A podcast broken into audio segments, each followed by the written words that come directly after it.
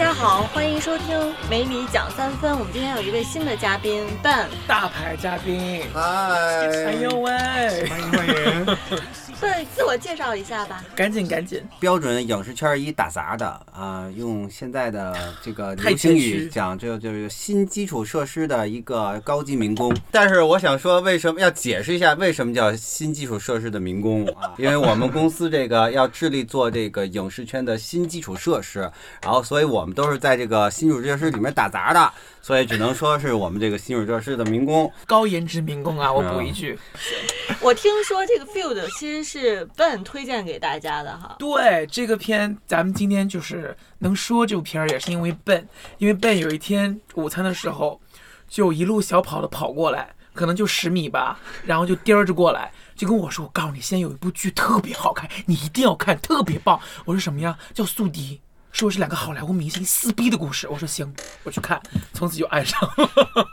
那笨说一下自己是怎么听说这部剧的？时间比较久了，但是我我觉得我最开始这个喜欢这个剧，跟这个 Betty Davis 和 John Crawford 没什么关系，因为这两个好莱坞的 legend 我其实说不不是特别了解，中国中国观众实际上都不太了解，都不太了了解解放心。但是呢，扮演他们两个人的这两个大咖是，其实在中国观众就我们这一代观众里头还是非常这个有辨识度的，Susan Sarandon 和这个呃呃 Jessica Jessica Lange Lange 对吧？然后我想，这样两个这个大咖的这个多次的这个两个人都是多次的奥斯卡影后，然后这样的一种合作肯定是值得关注的。然后呢，就看了一下，然后一看就无法自拔。这个戏的。我觉得其实就就怎么怎么来去解释呢？我觉得很多很多个维度，它都是一个很特别别致的一个一个美剧。就是从各个层面，就之前咱们谈到的那个呃服装啊、头饰啊，还有各种，还有它的就是说整个的那个 production design，还有就是它的那个背景设计，各个细节都拿捏的特别精美精准。其实也满足了我们这些一般观众对这个好莱坞他们这些明星他们私生活的一个窥探的这么一个欲望。这个也是，反正是我是我不知道你们是不是这样，反正我是这样子的。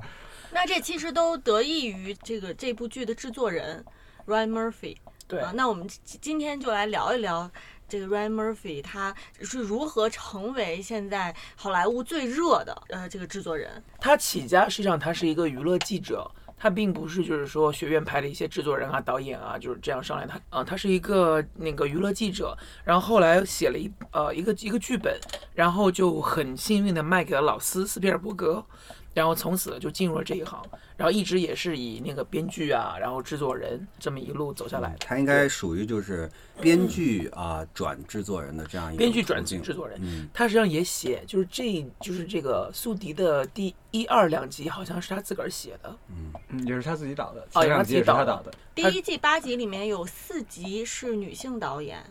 对，他自己导了两集还是集？前面两集是他自己导的。说到这个女性导演和这个男性导演，其实他的视角，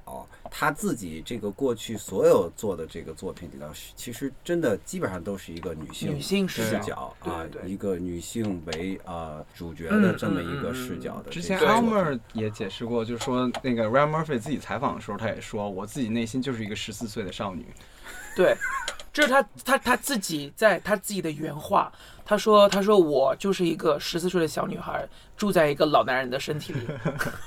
他说他对流行文化，他对流行音乐都处在就是十四岁的小女孩的那种阶段。这样我忽然，这样我忽然想起来，这个几个月、两三个月以前很火的一个电影，也不算很火吧，叫《闪光少女》。哦，闪然后光少女。然后他的制作人是这个大名鼎鼎的姜老板，然后是不是姜老板的身体里还也住着一个十几岁的少女？绝对有可能。请这个姜老板听到的话给我回信。有所以其实咱们刚才说了，这个 Ryan Murphy 是做呃记者起家，他后来成为成功的美剧制作人。咱们要不要先聊一聊美剧制作人到底是干什么的？什么就是美剧制作人这个工作职责范围都是什么？在我看来，我个人看来，他是一个项目经理人，就是掌管着各个部门的，他是一个统筹。等于说，从一开始的那个概念，然后到他的 IP，然后到他的那个那个作家的选择、导演的选择，还有那个卡斯的选择，这一切都是他职责。然后等他开始了以后，他在在场也会有一个起到一个监督的作用，然后到后期，然后到宣发都会整个做下来。其实这个用一个词儿来解释，就是我们说叫一个 show runner。对，哎，他不是一个简单的一个制作人的一个概念了啊，他这个人其实在这个大家看那个美剧的时候，有一个最最重要的一个呃一个一个署名，不是导演，不是制作人，而是看那个叫 created Creator by 或 creator，对哎，这个就是说这个这个这个东西它的这个从它这个理念从哪哪里来的啊？它这个 IP 啊是谁发现的，或者是谁发起的？这个人是最最最重要的。然后，当然再往后是奥米尔刚才讲到的，就是说他所有这些戏的这些工作啊，他可以是这个 showrunner 他亲自去做，也有可能是他的这个合作的伙伴啊，他或甚至他的呃雇佣的这个呃制作人来去做。可以去帮他去码这个盘。嗯但的确是像笨说的那样，最核心的这么一个创意，真的是由他而生。这个项目 f i e l 的这个项目，它是最早是就拿给了呃 FX，对，应该他跟应该 FX 应该是跟他是以他的合作方的那个形式参与进来的。呃，Ryan Murphy 可能会带着他的这个 idea，feel 的这个 idea 去 FX，跟他们去说我现在有这么个 idea，然后要不要一起去那个开发？然后 FX 喜欢，然后就跟他一起去研发这么一个项目，然后后来也在 FX 上放这样。呃，我可以加一句，就是说，其实像这个 Ryan Murphy 这种，在好莱坞应该是一个非常非常顶级的一个电视的呃这个 showrunner，了绝对啊是一线制那作人。他其实说白了就是说，基本上在他现在这个地位，就是他拿出一个什么东西来，基本上这些 network 都是会说好，我们来做，不会说把他拒之门外的这一种状态。因为他能力也达到了所谓点石成金，就是他的本子都能拍摄出来比较好的、优良的这种收视率的保证吧，应该对，是。就是大家可能就是宿敌，如果还没有看过的话，一定看过他的那个 Glee，Glee 中文叫？叫叫欢乐合合唱团，对，就这个东西和宿敌他的那个风格其实差很完全远，不一样对吧了？但是你可以就是感觉到的这个这个 showrunner 他的这个才华啊，嗯这他能够涉及到这么宽的这个领域。还有就是美国恐怖故事，嗯对吧？那跟那个宿敌跟欢乐合唱团又不一样了，就它有一点邪典的风格，然后里边是以那个呃恐怖为主要题材的，就这种，就是它的跨越度特别大。但是他并不是一上来就成为一个很成功的、很顶尖的制作人，他嗯其实一开始也是在去找自己的想做的事情，然后也是在去跟呃平台去聊销售他自己的。他他的自己的这个制作的方案，他的想法，可能也因为他个人的一些就是性格方面的一些呃趋势吧，就是他真的是喜欢特别喜欢用女性的视角去讲述一个故事，这是他跟其他的一些直男制作人特别不同的地方。你看，从 Field 然后到欢乐合唱团到那个美恐，对吧？他的叙述方式还有他的整个的拿捏都非常非常的细腻。呃，还有一个是也是得到了非常高的评价，美国犯罪故事。对对，O.J. Simpson。O.J. Simpson，嗯对对对对。但你很难把这样的一个呃美国犯罪故事这样一个题材跟他其他的联系起来。这就说再一次说了，就是这个这个 showrunner 他的这个制作人他的这个跨度太大跨度好大，八面啊玲珑。对对，就是你看咱们国内大多数的制作人或者导演，他其实一辈子他一直在重复自己。当然好莱坞也是这样子啊，但是就是说，这样子的制作人真的应该多有几个，这样子才能给我们带来更多的一些优质的一些内容，真的是这样子的。他就是他应该算是我觉得美国美剧中国宝级的人物吧，嗯就是他至少在中国观众的心来说，他制作出来的一些美剧在国内都是非常有知名度的。对但很很有趣儿的一个现象，我不知道是因为精力有限还是怎么样，就是他做的电影其实没有特别大热的上东西，座对啊，对可能最有名的对中国观众来讲就是那个范岛爱。Eat Pray Love 哦啊，但他不是作为范岛爱，不好意思，应该叫叫美食祈祷爱，懵了。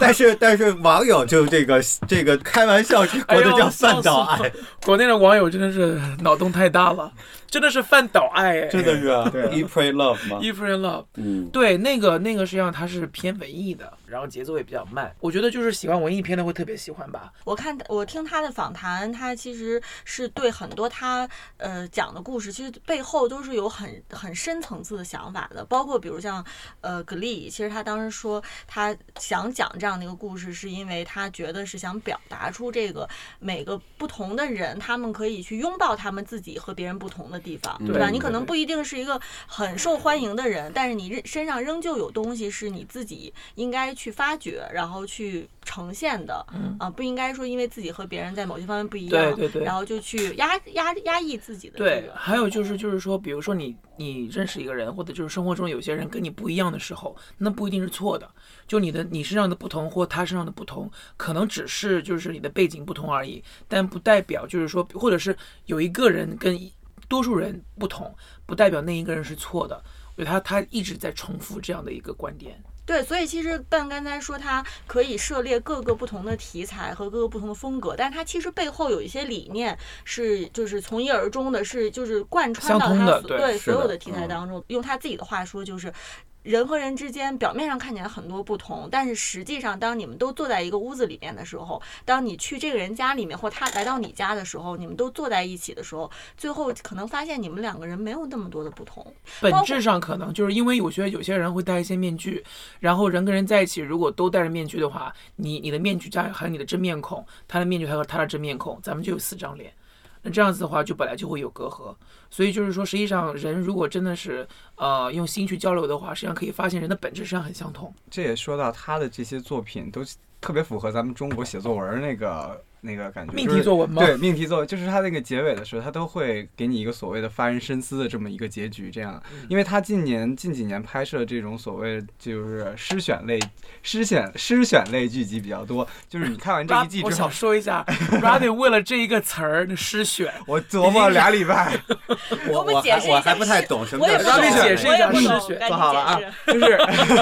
就就是诗选类呢，就是所谓的他这一季只讲单一的一个故事，在这一季结束之后，下一季开始就会讲另外一个故事，嗯可能有同一批或不这个是。他第一个开始的吗？这个呃应该不算吧算是对因为美剧以前是有这样的开过这样的先河。嗯对，但是他就是近年他包括他的美国恐怖故事、美国犯罪故事都已经达到了这，嗯就是用这包括咱们的种题材。宿敌，对，嗯宿敌下一季啊，顺带做一下广告。宿敌下一季是讲述查尔斯王储和戴安娜王妃的故事。所以，我们一会儿可以说不定用他的这一套理念来期待一下，到底戴安娜和查尔斯之间他会是一个什么样的对？下一季的一些内容，对对谁扮演这两个人？如果没有什么新意，就不用看了。笨这个这个关键这个 cast 真的很重要。看来还是做经纪人出身的，但是我们应该 相看演员信导呃这个制作人对 Murphy，Ryan 他会做他出最好的选择。是的，是的，是的。所以你看他做都做到现在这个位置，就是大家把信赖给他，Ryan Murphy 做出来肯定会让大家惊惊艳的。品质保证。而且他在好莱坞也是人气儿挺吃得开的这么一个人。他的剧集里经常会有一些好莱坞大明星来客串一个超小的角色，恨不得三分钟就在这剧里就死掉了。嗯，大家之所以会愿意说呃参与他的工呃这个作品，是因为大家相信他的这个理念哈，他其实是尊重到每个人的个性，每个人其实都有自己很不同的地方，那这些个性应该是被张扬出来的，而不是应该是大家都应该是对对对，一。样的，啊就是就是在美国恐怖故事里边，就是我记得特别，呃，之前也跟 Ben 讨论过，就是那个 Jessica Lange 扮演的那个呃那个修女，她总喜欢在底下穿一条红颜色的裙子，你知道吗？就是虽然她演的是个反面的人物吧，但是就是说她是很想把这个角色的真正的性格给展现出来的。Ryan Murphy 永远在去挖掘这些更深层次的一些人性。包括他其实是一个很敢敢想敢说的一个人。他最近是在这个呃呃媒体上，其实是跟大家在讲说他的这新的公司，他成立的这个 Half Foundation 这个公司是他要确保里面有百分之五十的。就是在职人员，或者是跟他项目合作的人员，导演也好，他要确保这些人百分之五十都要是女性。那有说为什么吗？他是为了保持那个公司一个啊多样性吧，多样化，嗯。他其实是支持呃这个好莱坞这个向这个性别平等嗯，啊方面去走，所以他说我自己的公司，我里面所有的工作人员，就是导演和而且尤其是重要角色，嗯。我一定要保持是百分之五十女性哦。这跟他公司其实 Half Foundation 可能这个名字是这么来的，就是女性男性嘛，女女性也占半边天，对啊，我就会想到女人也占他这个 Half Foundation 就是 妇女也能顶半边天的那个 一句话。对，因为现在在那个硅谷那边，一些科技公司，他们现在出现一些丑闻，就是虽然女性在他们总人数上是占到，比如说超过百分之五十的这个 population，但但是职位都比较啊低，在管理层次上可能还以男性为主，所以就是他们也相当于他是在好莱坞给开一个先河，我想营造出这样一场 revolution，这么一个新的改革。嗯包括美国犯罪故事，他呃也在公开场场合表达过，其实他很遗憾这个。本身这个剧有一集是专门讲这个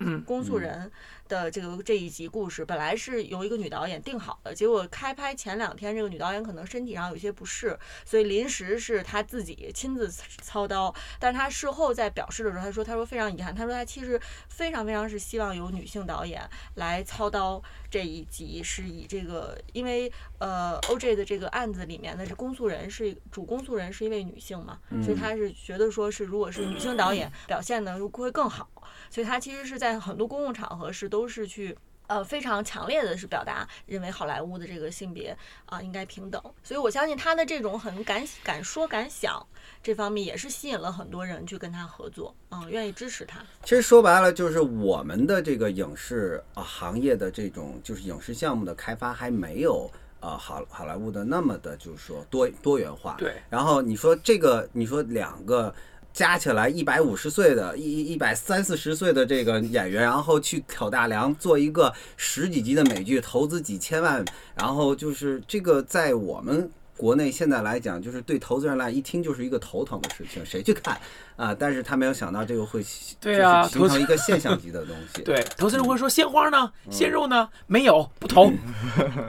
但是我相信，就是说，其实做内容创作的人，因为大家其实也都是影视行业从业人员哈，其实做内容是一定要是要有一些和主流的东西要岔开的一些创新的东西，才有可能成为下一个潮流，对对吧？你不能是永远是跟着这个主流去的。说白了，你要有自己的自己的 edge，嗯、就是你可以是主流的，但一定要有一个东西跟别人是不一样。对啊、比如说太子妃这个东西，其实说它，你把这个就是说男穿女这个梗儿拿走的话，它就是一个。就是一个古装古装的这么一个东西是吧？但是它有这么一个东西放在里头，然后呢，它这个 整个这种性别的界定、身份的界定，然后就整个让人对这个人物呢和整个的其他的所有的人物关系就就产生了一种新的化学反应，然后就会很有意思。我觉得 Ryan Murphy 成功就成功在这一点，他的剧实际上就是说，虽然类别不同吧，但是他都非常，他的形式都非常新颖。就是人家一提到，比如说《欢乐合唱团》、美恐，然后都会觉得啊，某一个元素是他特有的，是 Ryan 特别 Ryan Murphy 的。比如说《Glee》，对吧？他的就是说情节的一些台特别搞笑的一些台词，跟那个时尚，还有跟那个美国流行音乐文化的那个无缝的那个结合，都是真的是就是他的他 Ryan Murphy 那个招牌式的一种特点了。然后就是他不仅能造一批明星，还能使一批特别老的歌重新火起来。然后火起来以后，还居然以那个欢乐欢乐合唱团的这么一个身份，在美国各个地方巡演开演唱会。我记得当年就是他那个 Glee 一下子火了之后，就是大概到第第一季肯定还没有，就到第二、第三季的时候，真的就是那种什么 Madonna 这种，都是说我的歌你可以拿去就是免费用到那个程度对对。对但后来这个剧好像也有也有烂尾了。美剧我觉得它避免不了烂尾的，除非是 mini 命 series，对对对对，因为他毕竟就是人物的刻画呀，还有就是说他人物的一些那个人设会难免会走偏，嗯，那这样子的话就没有办法善尾。他自己觉得《欢乐合唱团》到第四季，他自己觉得已经差不多就可以了，为已经毕业了已经是，可以了。对对，然后后面又又拖了一段时间拖了一季还两季吧那可能是因为电视台不答应。对呃不是那个，就可能超出了他的这个对呃对对对所能控制的范畴，就说明他觉得不行了，但是电视台还是觉得赚钱的。所以从那之后他就开始搞这个诗选诗选类型。诗选 因为这个其实也是比较保险，因为它是首先它的竞争奖项在奖项中竞争，去和迷你剧、去和诗选类剧集竞争，要比去和其他那些 drama 类剧竞争要更容易的确是得奖一些。而且我觉得它可以混入更多的元素，也没有局限性。对，对，你看美恐，它每一集的那个背景啊，还有就是整个的一切元素都是不一样的。对，而它有的是闹鬼的，有的就是那种什么心理疾病的。对对对啊，还有是那个什么马戏团的这个那对个对。哎，你不是看过那个 Ryan Murphy 的访谈吗？你觉得 Ryan Murphy 他这个人这个气质，你有没有就是比较吸引你的地方？感觉首先就是他是一个很啊、呃温柔的人，你会跟他坐下来讲话，就会感觉就是他没有攻击性。第二呢，就是他讲话，你可以从他的用词和和讲讲造句的这种方式就听得出来，这个人很有墨水儿。啊这种人就是会让你觉得你乐意去跟他去聊天，很有趣。对对对，然后就是你再聊下去，然后你听他讲的内容，就会觉得哦，难怪这个人能够啊、呃做出跨度这么大，然后这么有深度的这个东西，因为他自己的思想就很有深度啊，就像我们刚才讲到的这些，他总是有一个很深的一个呃共通的一个理念，然后他其实是对这些东西是有很他有自己的思考，对对对啊，我是跟他有过一面之缘的，就当时在那个派拉蒙去，啊，我忘了去是去参观还是干嘛，然后就走到他这个工作室，因为他在派拉蒙有工作室，然后去了以后就看见他跟他的助理，然后再往前走，然后就跟他正面就错过了，就看了他一眼，他的确是就是说是个 poker face，面无表情，也没有头发，走在前面戴着墨镜就酷酷的。但是后来看了他的访谈以后，真是觉得就是这个人，就是他肯定说他自己是一个十四岁的小女孩，是是是有意图的，因为真的是他他的心里，我觉得应该是澎湃的，跟他的脸差别太大了。所以他要把这个 poker face 放在面。sees what we've got, to roll over and play dead. So you're going to say this case is all about race? Yes, because it is. You want to make this a black thing? Well, I'm not black. I'm OJ. The People versus O.J. Simpson, all new Tuesday at 10 on FX and FX Now.